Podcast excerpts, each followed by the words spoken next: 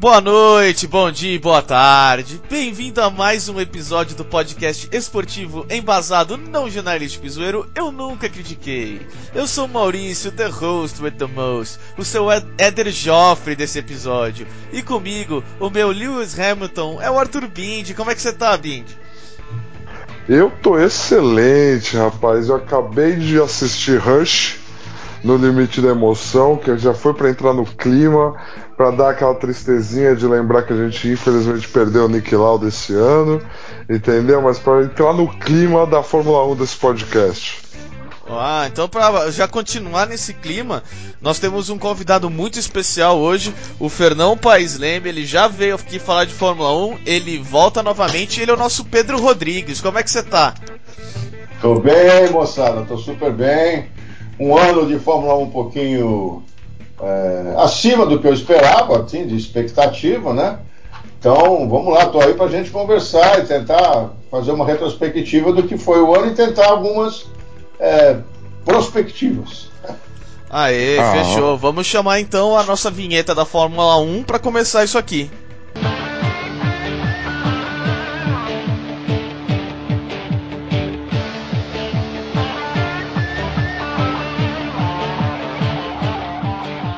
Bom, a Fórmula 1, né, ela, o campeonato acabou, Lewis Hamilton campeão. Nossa, que surpresa, meu Deus, mas é, eu tenho, eu tenho certeza, assim, se a gente for pensar só nisso, só em número de vitórias, número de pontos, ah, Lewis Hamilton campeão de novo, eu acho que de, esse ano a gente vai estar tá minimizando o que aconteceu de verdade. É, eu acho que a Fórmula 1 está seguindo por um caminho onde a competitividade está crescendo. É, nós tivemos um campeonato um pouco mais é, parelho, as Mercedes perdendo um pouco de força nessa brincadeira, as Ferraris chegando bem, mas ainda falta um pouco para deixar mega interessante o campeonato. É, é, esse foi o que eu peguei aqui e tipo Hamilton, Hamilton não tem jeito, o cara tipo dos atuais é o melhor. É, queria saber a opinião de vocês. É, Arthur, fala a sua aí. A minha? É. Bom, vou começar pela minha justo porque também é mais curta. Cara, assim, é, o domínio do, do Hamilton é muito grande, cara. Ele tá numa prateleira, mesmo o Vettel ainda correndo, ele tá numa prateleira acima dos demais pilotos. A gente falou isso antes da temporada, quando a gente fez o podcast fazendo um preview, é, e eu mantenho essa posição. Então, assim, o melhor carro na mão de um piloto que a cada corrida, a cada ano que passa, briga para pararem de questionar se o nome dele deve estar no top 10 ou não da história, fica muito complicado a gente pensar em competitividade. Eu honestamente vejo que é aquela competitividade no, nas prateleiras mais baixas. E aí, até que ponto essa é a competitividade que a gente para para assistir na Fórmula 1? Esse é um questionamento que eu quero deixar aqui. Mas em matéria do resumo da temporada, cara, teve corridas incríveis, teve recuperações em que a ascensão da McLaren no fim do ano foi muito bom, a briga interna da Ferrari foi excelente de se assistir, só que é aquilo que eu falei, não são as prateleiras de cima. Então, eu questiono até que ponto a gente vai pro ano que vem realmente ter uma disputa de verdade na prateleira de cima da Fórmula 1. Fernão, por favor. Vamos lá. Esse ano realmente eu foi um pouquinho acima das minhas expectativas, até bem acima das minhas expectativas, embora no final eu tenha me decepcionado e vou depois explicar por quê. Realmente o Hamilton é um, é um, é um piloto é, talvez está entre os melhores da história, né? Vai, vai se juntar, ou já se juntou, aos, aos grandes, digamos assim, Fangio, Senna, Schumacher é, e outros. E, e, é o próprio, eu, eu, eu ainda coloco Piquet, Emerson, é, Stirling Moss, que não foi campeão, mas foi um excelente piloto, é, Alberto Ascari, enfim, tem alguns grandes nomes que pilotaram muito, né? Numa época que os carros quebravam muito, você tem Jim Clark para mim o maior de todos, né? Tirando o Pedro Rodrigues, que é o concurso, o resto, o se juntou a, essas, a, esse, a, esses grandes nomes, com certeza, já não é só esse ano talvez, mas esse ano ele, ele carimbou o, o passaporte para a história, né? Agora, a, a, Mercedes começou o ano como terminou ano passado, né? Foi bem, foi matando a pau. E o Leclerc foi uma surpresa, porque é, ele quebrou aquela prova que ele ia ganhar a primeira vez, estava na frente, com a Ferrari já andando bem. Depois ele bateu, acho no Azerbaijão, no treino, largou lá atrás. É, ele foi dando um banho no Vettel quase o ano todo, né? A Ferrari melhorou muito depois das férias, né? Daquele, daquela pausa das férias. A Ferrari veio muito forte, muita gente dizendo que tinha falcatrua no ajuste do motor, que tinha uma recuperação dupla da bateria, que dá 170 cavalos a mais, né? Que é o, o motor híbrido, né? É, ele recupera 170 cavalos. Eles tinham uma recuperação dupla, que eles recuperavam duas vezes a, a potência. Ninguém sabe bem o que, que é isso. Eu não sei de, de falar de engenharia nisso, que é uma recuperação dupla, mas não sei nem se é proibido, se é aquelas coisas que você dibra o regulamento, lê o regulamento e interpreta, né? Mas quando, quando falaram isso, a Ferrari realmente acabou é, indo um pouco para trás. Mas na última prova em Abu Dhabi, no, no setor de reta, ela ia, ela matava pau. Ela perdia no terceiro setor, que era o setor de muita curva, que ela não, não faz curva como a Red Bull nem como a Mercedes.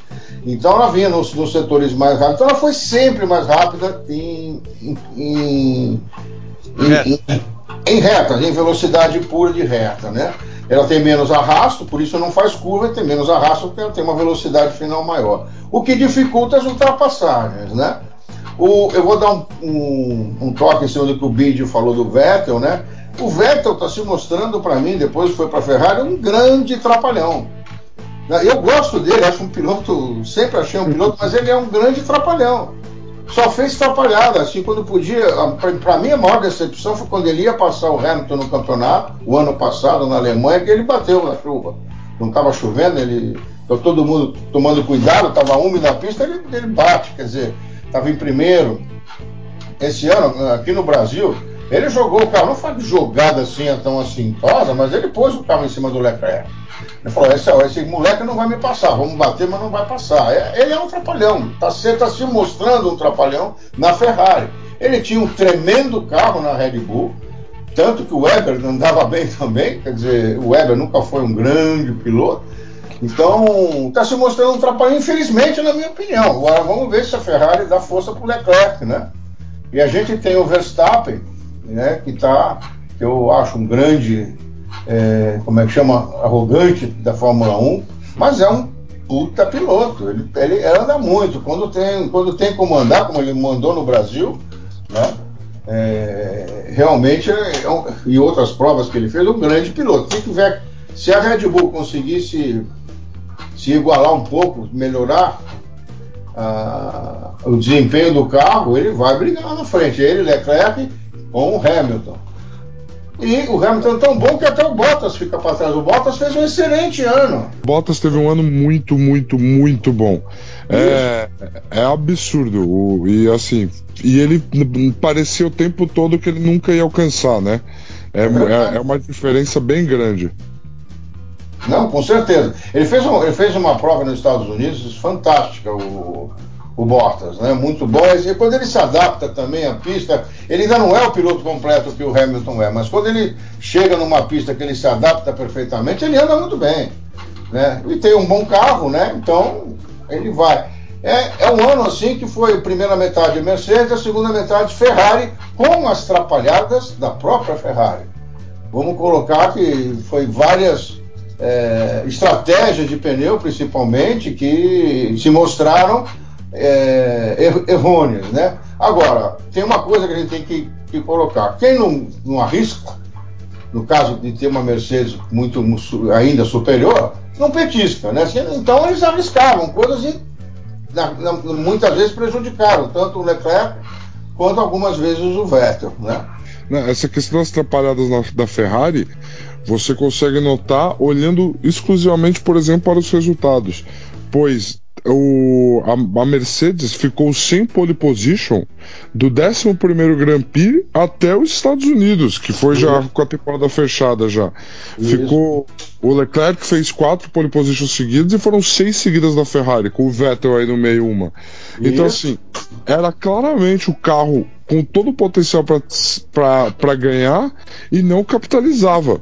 E não capitalizava em toda a sua forma. Desses sete GPs, o Hamilton ganhou três.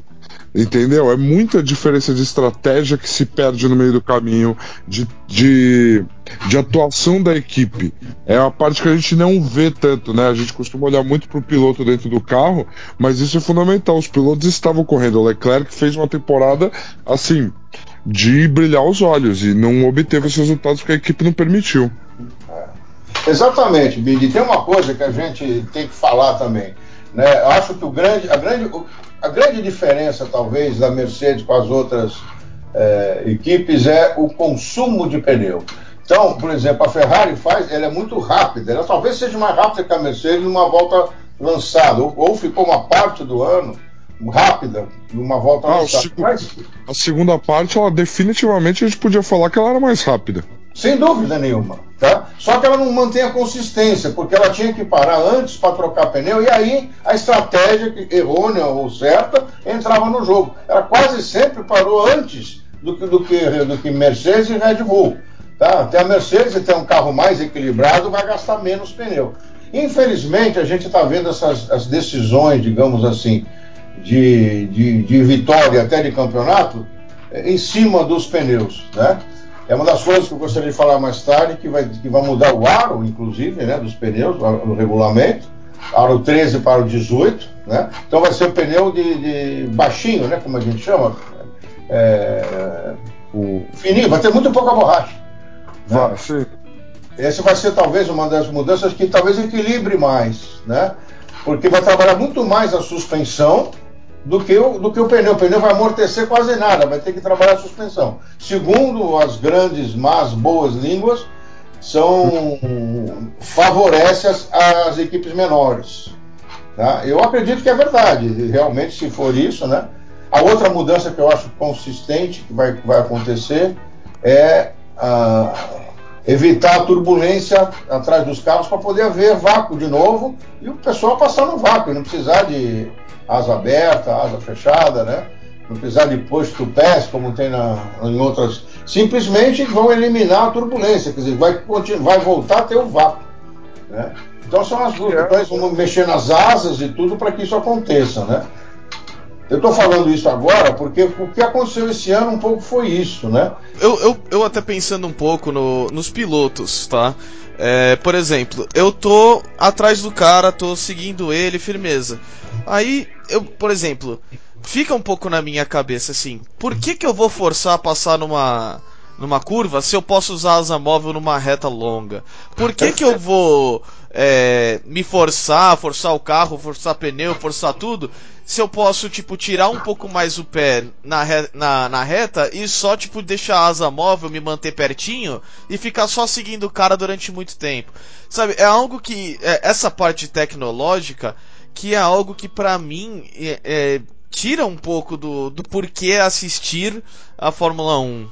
Tira muito, não tira pouco. Concordo, você está plenamente certo. Existem outras coisas que acontecem quando você está seguindo o carro da frente. Com essa turbulência que tem hoje, o, o, o carro perde pressão aerodinâmica e gasta pneu. Ele economiza outras coisas, mas gasta pneu, porque ele, a turbulência não, não, não dá uh, a pressão aerodinâmica necessária. Então, se ele já andar muito perto, ele vai gastar pneu. Começa a escorregar demais. É isso que eles querem que, que, que, acabe, corretamente, tem que deveria acabar, né? Começou na McLaren com aquela grelha, praticamente, que o, que o, que o Senna tinha atrás do carro. Aquela foi o primeiro, o primeiro dispositivo para eliminar o vácuo, né? Do carro de trás. Então, esse foi o primeiro, o primeiro dispositivo. Depois, obviamente, hoje em dia tem outras coisas. Eles vão tentar acabar com isso com, mexendo nas asas, né? Principalmente nas asas. Ainda não vi todo o regulamento assim, no sentido tão tantos milímetros para cá, para lá, mas vai diminuir as asas com certeza. É, não, eu acho muito, muito assim importante para é, tentar diminuir um pouco essa. É, é, que isso que é engraçado. A Fórmula 1 ela sempre foi algo tipo, ah, é, a nossa tecnologia, nós somos a, a, categoria do automobilismo com a maior e mais alta tecnologia disponível. O que é muito legal e isso realmente trouxe muita atenção. O problema é que essa tecnologia chegou num ponto tão grande que ela está começando a afetar a parte que é esporte. Entendeu? Concordo. E, e, isso atrapalha muito, né? E foi algo que você mesmo falou. Não adianta a gente chegar e fazer umas tecnologias super mega avançadas a ponto, tipo, aerodinâmica com asa, não sei o quê, porque muitas das, um, um, grande motivo da Fórmula 1 em investir o que investiu, crescer o que cresceu, era para nessas brigas competitivas para melhorar os carros e tudo, deixar melhor para os carros da, do dia a dia, o carro de rua. Você encontra uma tecnologia, é, no começo ela é cara, ela é avançada, e você vai brincando com ela cada vez mais na Fórmula 1 e você começa a baratear, e aí você fala, ó, os carros Mercedes todos utilizam a tecnologia que foi utilizada na Fórmula 1. Pum, e você começa a vender pra caralho. Só que, pô, qual carro na rua você vai ver com uma asa, velho? com quatro asas, quatro asas assim, você não vai ver. Entendeu? Então não tem por que a gente chegar nesse ponto tão forte se, por exemplo, é, na parte da aerodinâmica, a gente não vê uma companhia aérea na Fórmula 1. Entendeu? Então não tem por que a gente, tipo, chegar tão a fundo, tão grande assim na parte aerodinâmica se a gente não vai aproveitar. Volta e vamos aproveitar a parte do esporte, entendeu? Tá certo, tá perfeito. Uma outra coisa que eu quero comentar, é, esse ano, é, esse mês, eu tive acesso a algumas informações, é a distribuição da grana, né? Dos lucros da Fórmula 1. Foram, então foi, foi, foi colocado um bilhão de dólares para as equipes é, esse ano, esse ano, ano passado, não lembro agora, é, um bilhão, da seguinte forma, 200 milhões é da Ferrari, porque ela que sem uma Fórmula 1 sem Ferrari dizem que perde muito atrativo. Então a Ferrari leva 200 milhões. 177 milhões da Mercedes, né? E 140 milhões da Red Bull, 150 da Red Bull. O resto, a, a que chega mais perto, é 60. É muita diferença. Isso é muita diferença. É brutal. Brutal, é exato. Muito... É, é um absurdo, né? Eu, eu, concordo que tem que se premiar os melhores, tudo bem, não vou, não vou discutir, porque senão não vale a pena ganhar, né? De qualquer forma, tem que haver uma, uma distribuição mais equalitária, né? Porque é, a, a, McLaren ainda sempre teve um poder de fogo, porque vem de outros carros de corrida, de, os MPs lá de, de, de Le Mans, de, outro, de outras. É, ainda tem uma certa receita é, a, a, própria Renault é uma montadora, mas a Renault não se acerta, não sei bem porquê, até hoje eu não consigo entender bem porquê, né? Ela não, não vai para frente. A Haas, o Haas é, puta, é dono de. é muito rico, o cara é muito rico. Ele, ele, ele usa a tecnologia da Ferrari, né? Então é, é, é muita diferença de, de, de, de dinheiro nessa distribuição. Eles querem mexer, parece que vão mexer é, isso aconteceu no Pacto da Concórdia, né? aquele, aquele famoso Pacto da Concórdia que as equipes concordaram em várias regras, em várias distribuições. Né? Parece que vai haver mexida nisso também, o que é importante, né? sem dúvida. Embora eu ache que 200 milhões para a Ferrari, a Ferrari acho que gasta 600 milhões a um, a um bilhão por ano com a Fórmula 1. Né? E a Mercedes deve gastar mais, mas é um dinheiro, pode entrar para as equipes pequenas. Né? É, eu, eu acho, assim, a, a parte mais importante que eu acho nessa distribuição, assim, do dinheiro é do tipo, mano, qual, qual das equipes que tá lá no alto tá fazendo isso por dinheiro? Tá fazendo isso pra ser lucro, pra falar, não, eu tô na Fórmula 1 pra fazer lucro pra minha empresa pra aquecer com outras, o, outros setores. Porra, ninguém. Mercedes, Ferrari, McLaren, Red Bull. Não, o que eles querem é imagem. Sabe, você premiar. Isso, a imagem é tudo, é claro. Você premiar esses caras com mais imagem e o dinheiro para as pequenas que precisam do dinheiro, porra, aí, aí sim nós estamos falando, entendeu? Porque não adianta, ah, vamos dar 200 milhões para Ferrari. Porra, a Ferrari limpa a bunda com 200 milhões na Fórmula 1. É. é o papel higiênico dos caras. Então eu, eu acho que tipo devia começar a dar uma troca, até mesmo para os grandes, algo que eles iam gostar muito mais, de uma imagem, tipo tentar passar para eles, ó, vocês vão é, aproveitar muito mais com essa vitória aqui que nós vamos dar para vocês de imagem, de propaganda, de isso, daquilo e blá blá blá, e falar do carro, falar da tecnologia, mostrar a fábrica, qualquer coisa que seja, sabe, antes de começar o Grand Prix, e a grana a gente coloca mais pros, que, pros pequenos que precisam, entendeu? Então, então, eu concordo com você, concordo, o aspecto esportivo eu concordo plenamente, só que Hoje a gente vive numa sociedade em que a distribuição de informação, como vocês, mesmo, vocês mesmos colocaram, o fato da tecnologia não mais migrar da Fórmula 1 para os carros normais, para os carros do nosso dia a dia, a real é que se a Fórmula 1, como competição, como organização, não der a maioria da grana para as montadoras grandes de renome, elas simplesmente param de investir e de continuar na Fórmula 1. Não tem porquê. Hoje você tem as grandes conferências, os grandes salões, todo mundo que é alguém no mundo faz sua própria conferência temática, junto ao seu nicho, que tem o gasto, que tem o dinheiro. Então, assim, pro bem do esporte, essas montadoras precisam estar lá. E para essas montadoras estarem lá, elas precisam decidir, elas precisam ser tratadas como especiais. Se elas não se sentirem tratadas especiais, elas irão sair. Entendeu? Eu entendo o que vocês estão falando, o que vocês estão falando na organização do esporte. Faz sentido, porém é assim que meio que as coisas são. Vocês sabem melhor do que eu. Então tem que ter, assim, não adianta a gente também ficar sonhando com um cenário ideal que a gente sabe que não vai acontecer porque não é esse o jogo que é jogado, né? Ah, não, eu, eu, concordo, mas é que é, é, o tratamento especial já seria nessa. É, é nesse tratamento de, olha, nós vamos dar para vocês coisas muito diferenciadas que vão além do dinheiro, sabe? É, porque assim, é, é chato a gente ver, por exemplo, a Williams, sabe, tendo que se matar para conseguir terminar em décimo em um único é, Grand Prix e fazer um único ponto, sabe? Porque a Williams não é uma montadora. A Williams não tem dinheiro para tipo é, ficar no vermelho na Fórmula 1 para sempre. Então, tipo, é, é, é, isso que eu tô falando. Essas equipes, para não ficar feio, e é exatamente isso. Não adianta você, tipo, não, eu sou a Mercedes, eu sou foda, eu não sei o que. E aí, tipo, tá Mercedes Ferrari lá na frente e o resto da da Fórmula 1 tá tipo 3, 4 segundos atrás toda a santa volta. Nem, isso, isso não é bom nem para eles. Você pode falar, pô, eles têm um carro super foda. Tá, mas ninguém vai assistir o seu carro super foda. Porque não tem porquê. O resto, o resto é feio. Entendeu? É como a gente vê o Flamengo ser campeão na 13 terceira rodada do entre aspas, vai, na vai, 23 terceira rodada do Campeonato Brasileiro. E aí você fala: "Tá, daqui para frente eu não preciso assistir da mesma forma o Campeonato Brasileiro". Acabou?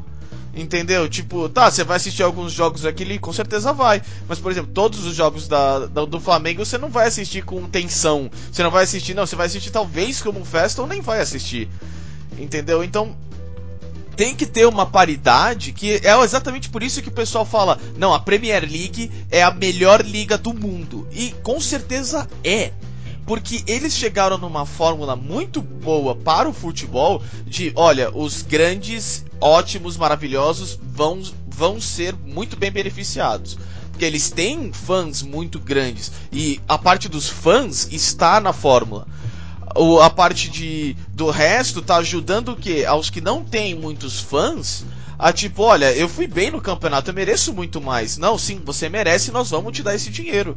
Entendeu? Para que você continue aqui, para que você não fique tão para trás a ponto da gente ter dois campeonatos separados no mesmo campeonato. Eu concordo, mas aí você consegue fazer medidas é, com pontuação, com outras coisas para a segunda metade da temporada que obriga as equipes a continuarem evoluindo, mostrar a evolução e brigar por uma posição melhor no campeonato. Tipo assim, é, eu não, não. Eu tô aqui, a gente tá pela primeira vez conversando isso é a primeira vez que isso passa na minha cabeça.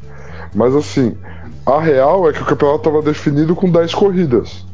Então, assim, porque o carro era muito bom, o carro da Mercedes.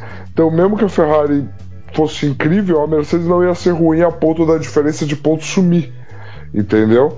Então, assim, é, você faz a segunda metade da temporada com que os resultados, tipo, equipe maior evolução, alguma coisa trabalhando nesse sentido, que permita que a equipe tenha um reconhecimento de alguma forma. Entendeu? É, eu não consigo pensar do tipo assim. É, da décima posição para baixo, fazer quase como um um segundo grid, praticamente, que valha de alguma coisa, cara. Porque senão ninguém nunca vai olhar e assim, as coisas vão perpetuar do jeito que estão. Eu acho que mais do que dinheiro, você precisa tornar a segunda, terceira e quarta prateleira da Fórmula 1 atrativa de alguma forma. Entendeu? Por que, que pontos corridos ele tem a sua, o seu jeito emocionante? Porque mesmo o Flamengo sendo campeão, a gente quer ver quem vai cair, a gente quer ver quem vai para Libertadores, ou seja, tem pequenas conquistas no meio do caminho. Na Fórmula 1 não existem pequenas conquistas, ou você é campeão ou você não é nada. Existe uma coisa que é bom falar: o campeonato foi, foi ruim, digamos assim, a gente sabia quem ia ganhar, mas as corridas foram boas. Então, por exemplo, é, em vez do Hamilton ganhar uma prova 30 segundos na frente, ele ganhou uma prova um segundo na frente. Então, as corridas foram muito mais interessantes esse ano do que o campeonato em si. O campeonato estava marcado, a gente já sabia, mesmo com a, evolução da Ferrari, a gente sabia que a Mercedes ia perder pelo, pelo início de ano escachapante que ela teve. Agora, as corridas foram melhores. Então, essas corridas que eu vou dizer, por exemplo, Interlagos foi uma tremenda corrida. Foi, foi, foi sensacional. Então, é, o, o atrativo do, de um campeonato de Fórmula 1 são as corridas. As, as, corridas sendo boas, pode ganhar um primeiro, o mesmo cara o ano todo. Você vai ficar puto com o cara, vai começar a torcer para ele perder. Mas se ele estiver brigando com os outros, a gente vai querer ver. Né? E isso eu acho fundamental, que esse ano teve isso, teve corridas excelentes, né? Teve ultrapassagens assim, uh, sensacionais, né? Mesmo usando vai, a porra da asa, mas foram, foram muito boas. Uma coisa que vocês estavam falando das, das montadoras, né? Aquelas por causa de imagem, existe uma coisa que na Fórmula 1 até hoje sempre teve, que é as montadoras elas só entram durante um determinado período de tempo para fazer a imagem dela e depois elas caem fora. E voltam daqui a 10, 12, 20 anos elas voltam. Né? A Mercedes foi campeã com o Fangio e só voltou agora. Né? A BMW teve uma perto, uma Porsche teve uma época fazendo motores. A Porsche chegou a fazer carro em 1966, 67, tinha carro Porsche. Alfa né? Romeo a... acabou de voltar. A Alfa Romeo acabou de voltar, exatamente. Ela comprou a estrutura da Sauber para não ter que ficar saindo do zero, né? Então já sai do meio caminho lá. É, a Alfa Romeo acabou de, mas é cíclico, né? Daqui a pouco a Mercedes sai, a Ferrari, por isso que a Ferrari tem esse nome todo. Ela está desde o primeiro ano.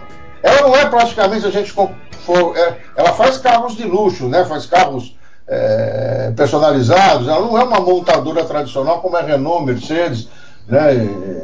BMW, Alfa Romeo a empresa tem muito nome, tem uma imagem é, muito, muito forte, principalmente na forma que ela está desde o 1950, né, desde o primeiro ano, desde a primeira corrida. Então ela tem esse nome todo, né? Mas as montadoras a gente tem que tomar muito cuidado. Eu gostaria de ver mais, com certeza, né? Mas é, elas são ciclos. A Honda ficou um tempo fora, acabou voltando. Agora voltou só com os motores, que é outra coisa que eu queria falar sobre esse ano, que é o, o crescimento da Honda, né? É, e graças ao aquele que o Fernando, o, o Bindi gosta, o Fernando Alonso, né? acabou com a McLaren. Porque o motor estava indo bem, ele falava que o motor era ruim, o motor estava evoluindo, era ruim, mas estava evoluindo. E o carro é que não era bom. Trocou de motor, o carro continuou ruim. Né? Porque eles perderam a mão no carro, estão pondo a culpa no motor. Aí, tudo bem, isso já foi. Né? Agora, agora que a McLaren está voltando, ela vai ter motor Mercedes, acho que em 2021, né? Se não me engano, já já está certo, ela vai voltar para o motor Mercedes, né? É, já está certo, não é o ano que vem, acho que é 2021. Então, ela, ela deixou a Honda e agora a Honda está ganhando, ganhou a, a, a, a Red Bull está com roda, é. É, então, ela, ela, mas ela foi inteligente. Ela primeiro colocou na Toro Rosso. Ah, vamos ver como é que a Toro Rosso que a gente pode perder se sai E o motor foi excelente. Então, quer falar, vamos botar no nosso, na nossa equipe principal. E está funcionando. Aquela, aquela, subida de Interlagos que o, o Gasly deu um, um, chocolate no Hamilton na força do motor, esse, puta, foi impressionante. Não sei se vocês viram de dentro do carro. O, o Hamilton parecia que ia passar, como passou na reta, o Gasly começou a ir embora, na reta. Sabe? É, é, é aquela subida do, subida do box né, de Interlagos, que uhum, vai lá dentro da junção. É, foi impressionante o que, a, o, que, o, que o motor falou ali, entendeu? Embora eu acho que a Mercedes estava usando um, uma configuração não, não muito forte de motor, mas aí é uma outra, outra, outra coisa é, a gente mas... conversa. Aproveitando que você está falando dos nossos é, aspiradores de pó nervosos, é, isso, isso é algo que eu gostaria de tratar aqui. Primeiro, é, eu chamo de aspirador de pó. Para mim, é aquele som. Não é som, eu não posso chamar de som. A Fórmula 1 perdeu um grande, enorme atrativo, principalmente para você estar assistindo o Grand Prix ao vivo, que é o som. A Fórmula 1 sempre teve o seu som. Era o som da Fórmula 1. É igual você vai assistir, por exemplo, Moto 3 e os caras ficam fazendo bzzz, porque pô, são as abelhas nervosas, sabe? Tipo, é algo que é um atrativo e hoje não tem. É, eu fico pensando quando será que a Fórmula 1 vai pegar um motor V2, tá ligado? Porque do jeito que tá caindo cada vez mais e para mim tem que voltar pro V10, entendeu? Tem que voltar pros números grandes, tem que voltar pro, pro, pro antigo e melhorar o antigo, porque os motores de hoje, eles, para mim, eles são poderosos, mas são uma lástima de ter num esporte como esse tem duas coisas nos motores de hoje que vai de encontro ao que você falou. A primeira parte é que são motores turbo, então como ele não tem o, o, o escape dele não é aberto, digamos assim, né? Ele reinjeta para poder já com calor, com já meio meio queimado o gás para ter uma nova queima. Ele, o, o, barulho diminui. E uma grande parte da potência vem da bateria, né? do, do motor híbrido. Né? Então você tem um som muito, muito, muito diferente do que eram os motores aspirados. Eu, eu, por mim, se me desse uma caneta agora, eu assinava. Volta motor aspirado. Quero saber. Eu acho que é o mais, como é que eu vou dizer, equilibrado e também o mais gostoso de se ouvir, mesmo na TV. Não é só ouvir. Ao vivo deve ser impressionante a diferença. Né? Concordo com, com, com, o som, que era um atrativo. Aliás, toda corrida de automóvel, o atrativo do barulho do motor é sensacional. Né? Tá aí a Fórmula E que não vai para frente porque não tem barulho. Né? A, a, a, Fórmula E, se não me engano, eu, eu escutei a melhor coisa de alguém. A, a Fórmula E tem que fazer o que a Moto E fez: corre na pista no ah, Grand Prix. Dúvida, tá em Interlagos, vai junto para Interlagos. Ah, mas só dá para fazer 12 voltas, então faz uma corrida de 12 voltas. Eu, eu concordo. Não concordo. importa, vai acompanha o cenário. Eu toquei na Fórmula E, mas o assunto não era esse, né? É, não, não, mas é. Ah, até, até acabei me motivando aqui, mas. É, é bem o que você falou, e e algo, algo que ó, eu quero trazer aqui, que eu dei uma olhada, acho bem legal, achei bem da hora, que ano que vem vai ser, para mim, vai ser um ano muito interessante em ver Ferrari versus Mercedes. E eu espero que a Ferrari trabalhe overtime é, nessa diferença entre os carros. Por quê? A Mercedes acaba de empatar com a Ferrari em ser a a, a, a, o construtor, né, mais dominante durante uma era da Fórmula 1. A Ferrari de 99, ó, 99, 2000, 2001, 2002, 2003, 2004 ganhou seis vezes seguidas. A é. Mercedes ganhou agora seis vezes seguidas. Sim. Então, ano que vem, se a Mercedes ganhar, ela se torna o construtor mais dominante por um período de tempo da história da Fórmula 1, passando a Ferrari do Schumacher que na verdade era a Ferrari do Barrichello, né? Que aquele carro era aquele carro era maravilhoso, sabemos que não era por causa do Schumacher. E então algo que é, para mim vai ser muito interessante é, acompanhar é ver se tem essa essa vontade, essa briga, entendeu? Do tipo não, a Ferrari vai continuar se mantendo como uma das mais dominantes por um período de tempo, a mais tradicional, a mais vencedora, a mais tudo. Entendeu? E Pô, se a Mercedes ganhar ano que vem, é, vai ser complicado. Sete anos de, seguidos de Mercedes, é, a gente pode até talvez mudar o nome da Mercedes pra Mark Marques, pra Valentino Rossi, pra. sabe? Porque tá foda, velho. Todo ano a mesma coisa, cara.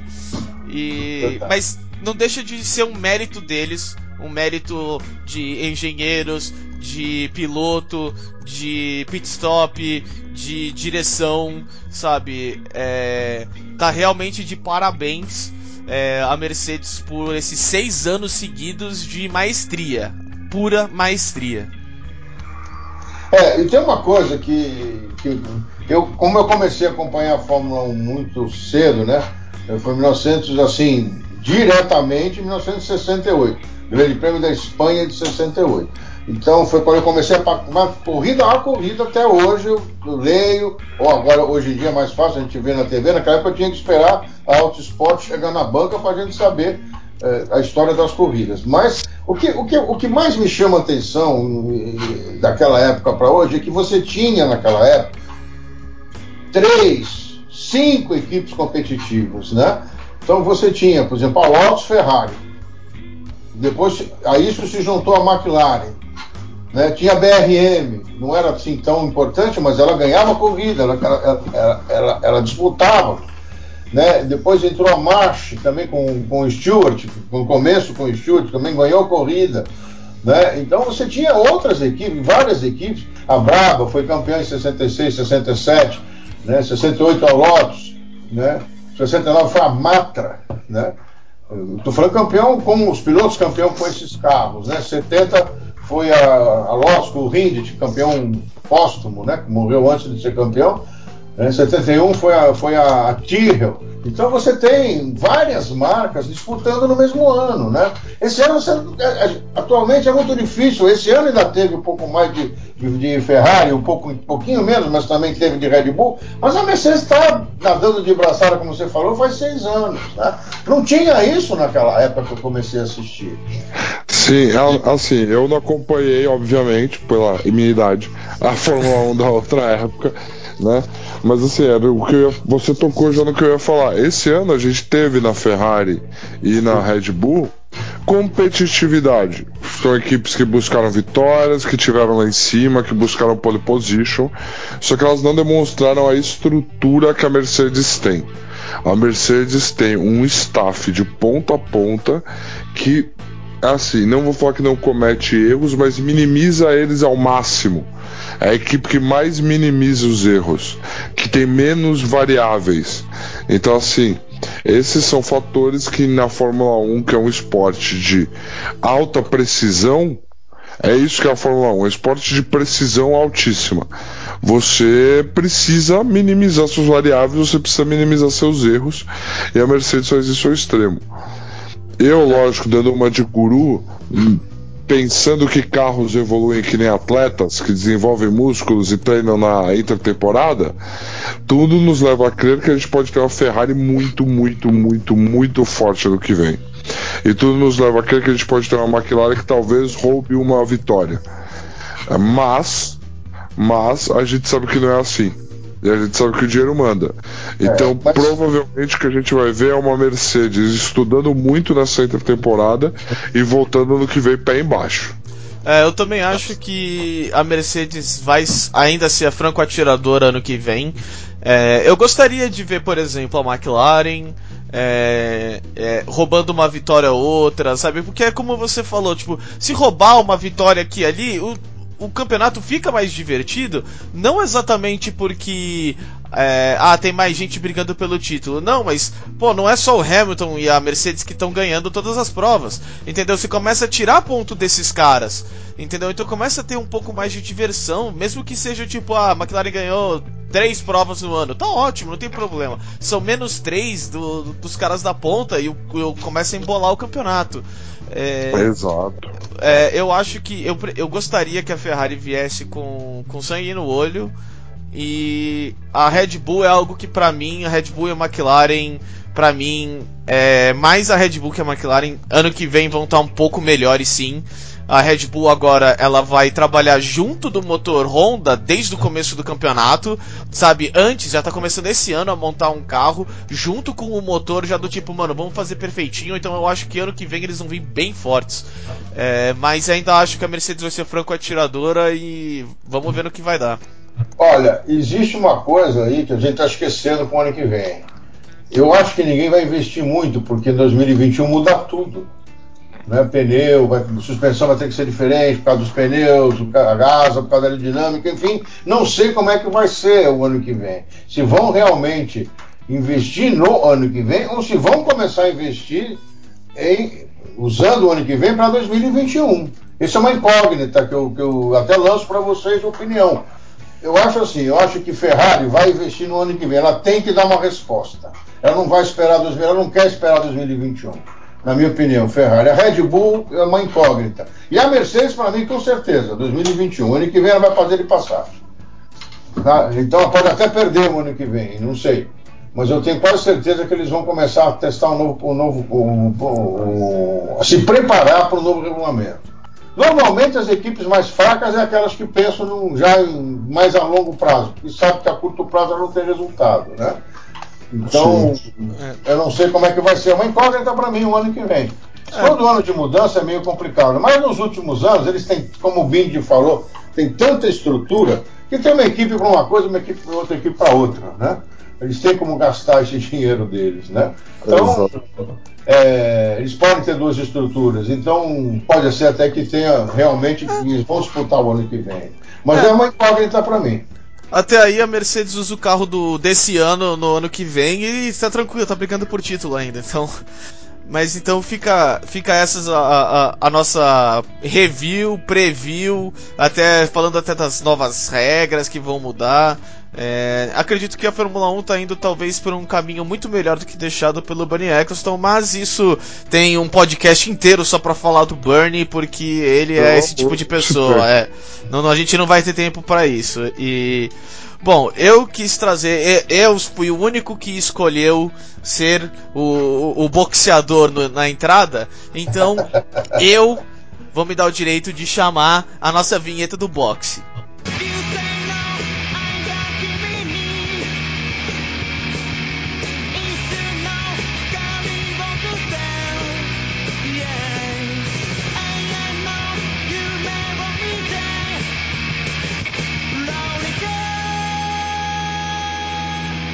Nós, nós temos um campeão mundial do boxe brasileiro. E o nome dele é Patrick Teixeira. É, eu, eu, tive a felicidade de assistir a luta dele. É, graças a Deus eu tenho amigos que trabalham com o boxe e eles só é, colocaram muito, olha, ó, o Patrick Teixeira vai lutar de novo, vai lutar de novo. Então é algo que para mim é, é, muito especial e ele se tornou o campeão interino da WBO dos Super Welterweight, né? O, até acho que aqui no Brasil até 66 quilos, se não me engano. É, e eu vou falar um pouquinho da luta, né? E depois da, da do, do, que eu acho pro futuro, até pro boxe. É, depois eu vou querer a opinião de vocês. Pode falar. O interino. O interino é quando o campeão está lesionado. Ah, tá. Então tá. Pensando um pouco na luta em si, é, o Carlos Adames, favorito da luta, com 18 vitórias, nenhuma derrota, dominicano, é, forte, não tão alto, mas muito uma mão muito pesada. E o Patrick Teixeira, ele é bem mais alto, sabe? Tipo, ele tem 1,82 para estar tá lutando nessa é, nessa categoria. E só que isso que é o engraçado, por ele ser brasileiro até, ele tinha 31 vitórias e uma derrota. Ou seja, ele tinha uma experiência muito maior de lutas profissionais do que o, o Carlos Adames, mas ele está chegando ao, ao, faz pouco tempo que ele está brigando por título. É, e quem acompanha a luta viu é, o Patrick já no quarto, quinto round começou a sangrar, sangrar que nem um, um, um demônio. E no sétimo round ele acertou um cruzado de direita, que aí foi para uma sequência e botou o Carlos Adames no chão. E para mim, se o juiz tivesse parado a luta naquele momento com o Adams todo tonto, perdido, em pé, eu não ia achar errado. Porque para mim, ele não sabia onde é que ele tava, podia ter parado. Não parou, Cara, foi salvo pelo gongo. Pra você. Eu ia fazer muito essa pergunta para você. Porque me incomodou muito. Ele não tinha condição de botar o braço para cima. Mas como faltava 5 segundos para acabar o round, claramente o juiz não permitiu que acabasse daquela forma. Foi algo inacreditável. É, foi, mas foi exatamente isso. Eu acho que até bateu um pouco de favoritismo do cara, entendeu? Em, em, em, ser uma zebra tão grande assim, tipo, o cara sendo nocauteado ainda. E o, o Adami estava é, dominando a luta. E Sim. eu fiz aqui o meu próprio card. É, eu acredito no empate de rounds, tá? Já vou deixar de aviso antes. Para mim, é possível sim os dois boxeadores terem 10. Como para mim, no UFC também deveria poder. Mas, é, no meu card, o Adam estava realmente ganhando a luta até a queda. Na queda, a luta mudou completamente. O, foi algo que o Adames foi de agressor para é, defensor começou a só ter mais contragolpe, o volume dele de soco diminuiu muito. E o Patrick começou, tipo, ele já tem uma provocação, um teatro, e ele começou a fazer muito mais porque ele se sentiu muito mais seguro. Então, para mim, nos últimos rounds, por mais que você possa falar que não teve ah, um franco vencedor, você sabe que não era a estratégia que o cara queria e que o Patrick tá, mano, dominando para valer. Então, eu, ele ganhou para mim. Ele ganhou, eu coloquei, acho que foi 116 a 111. Então foi uma vitória mais tranquila nos pontos. Teve dois juízes que um, um chegou perto do que eu fiz e o outro deu 114 a 113 os outros dois. E foi uma decisão unânime. É, eu achei a luta super divertida, eu achei super legal. É, foi uma ótima luta de, de, de assistir, de ver. E o que eu acho que é muito importante, é importante a gente. É, eu gostaria, assim, porque assim, a gente vê o UFC todo final de semana. Todo final de semana. E, pô, poucos brasileiros tem lá. Os brasileiros que tem não estão em bom momento e nós temos um campeão mundial, sabe? Eu acho que as, as TVs deviam dar uma olhada melhor, assim, pro, pro boxe agora, aproveitar esse momento, tem um campeão vamos com ele, por mais que eu acho que ele não é um, um, um talento igual, por exemplo, Pacquiao, Mayweather, sabe? Uh... Bom, mas aí que talento que é igual Pacquiao e Mayweather? Tyson, não, mas assim, até mesmo Tyson Fury, Anthony Joshua, que você pode falar, tipo, não, os caras são monstros, entendeu? Tipo, por mais que eles não sejam um Pacquiao Mayweather da vida, eu também não acho que ele tá nessa prateleira. Então, mas eu acho que seria muito importante mostrar um campeão mundial lutando, mesmo que, tipo, vai, possa pegar uma pedrada no futuro, entendeu? É, e, mas eu gostei muito da luta, achei bem legal. É, e você, Bindi, o que você achou? Você, você assistiu a luta? Assisti a luta, assisti a luta, assisti a luta. Você me encheu o saco para assistir a luta, pegou muito no meu pé. E eu assisti e valeu a pena cada segundo, de verdade. Assim, me incomodou muito a postura do Teixeira nos primeiros rounds, pois ele acreditou. Eu senti que ele acreditava que os socos do adversário não estavam machucando ele. E por um momento eu comprei, eu falei, ok, ele tá seguro, essas, essas porradas ele aguenta, então ele vai jogar no. ele vai cansar o cara. Só que, meu, o cara começou a literalmente ganhar a luta num nível que eu falei. Eu, eu, já sabia que o Teixeira tinha ganho quando eu assisti, e eu falei, meu Deus, como que o Teixeira vai ganhar essa luta? É inviável. Só que claramente o. Eu não quero pronunciar o nome dele errado. Parece Adonis, mas é Adames. Adames, certo? isso, Adames. Adames. O Adames, ele claramente não tinha uma boa resistência. Claramente. Ele abaixava muito a cabeça para entrar na guarda do Teixeira. Muito, muito, muito.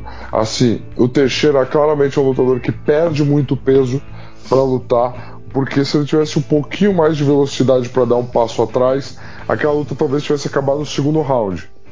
É onde a gente fala, é onde você falou, ele não tem o talento lá em cima. Ele não, ele não tem, cara.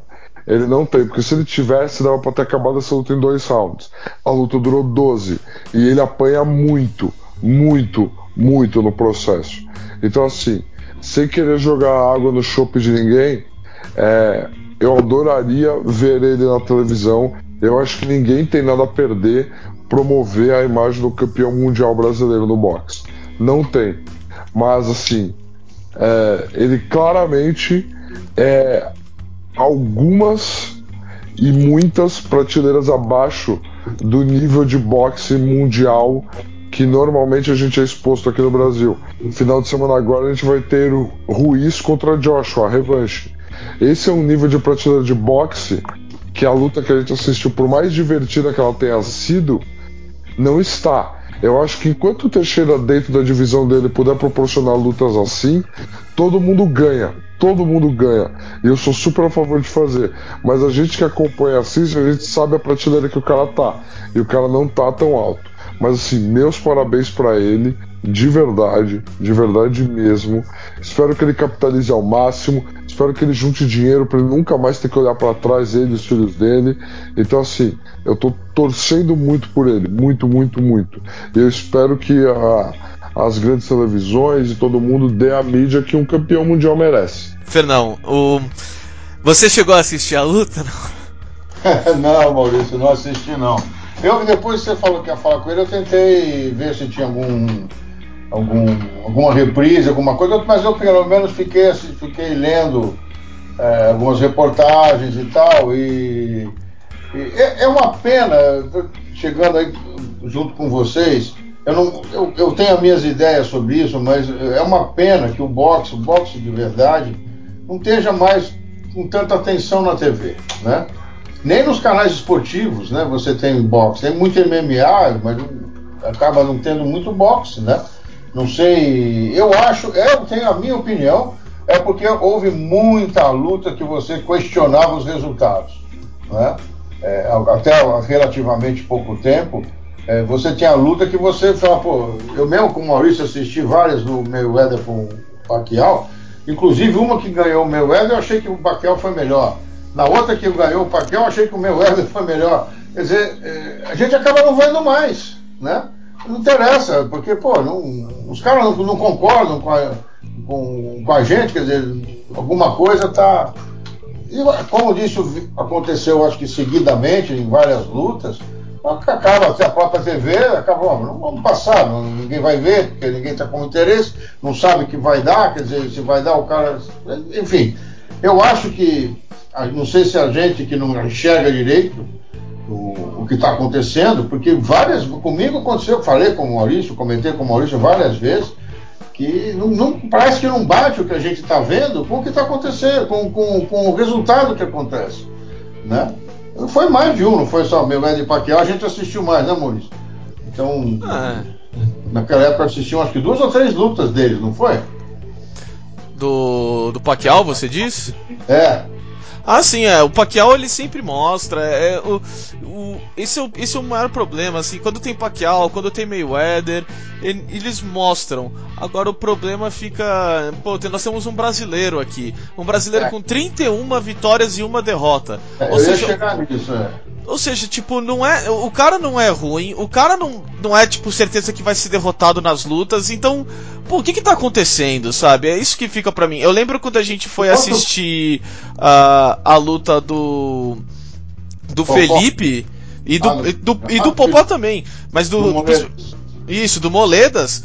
Pô, não não tinha na cidade de Santos, que é uma cidade que adora o boxe, graças a Deus, graças ao Eder Joffre. É não, não tinha muita propaganda, não tinha.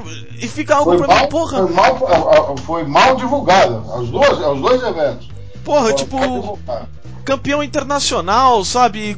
Como é. que isso não é possível? Nem na cidade, sabe? Do Popó é a única. É, é impressionante que é só o Popó. Eu entendo que o Popó foi tipo sabe, um talento muito diferenciado e muito bom de se assistir.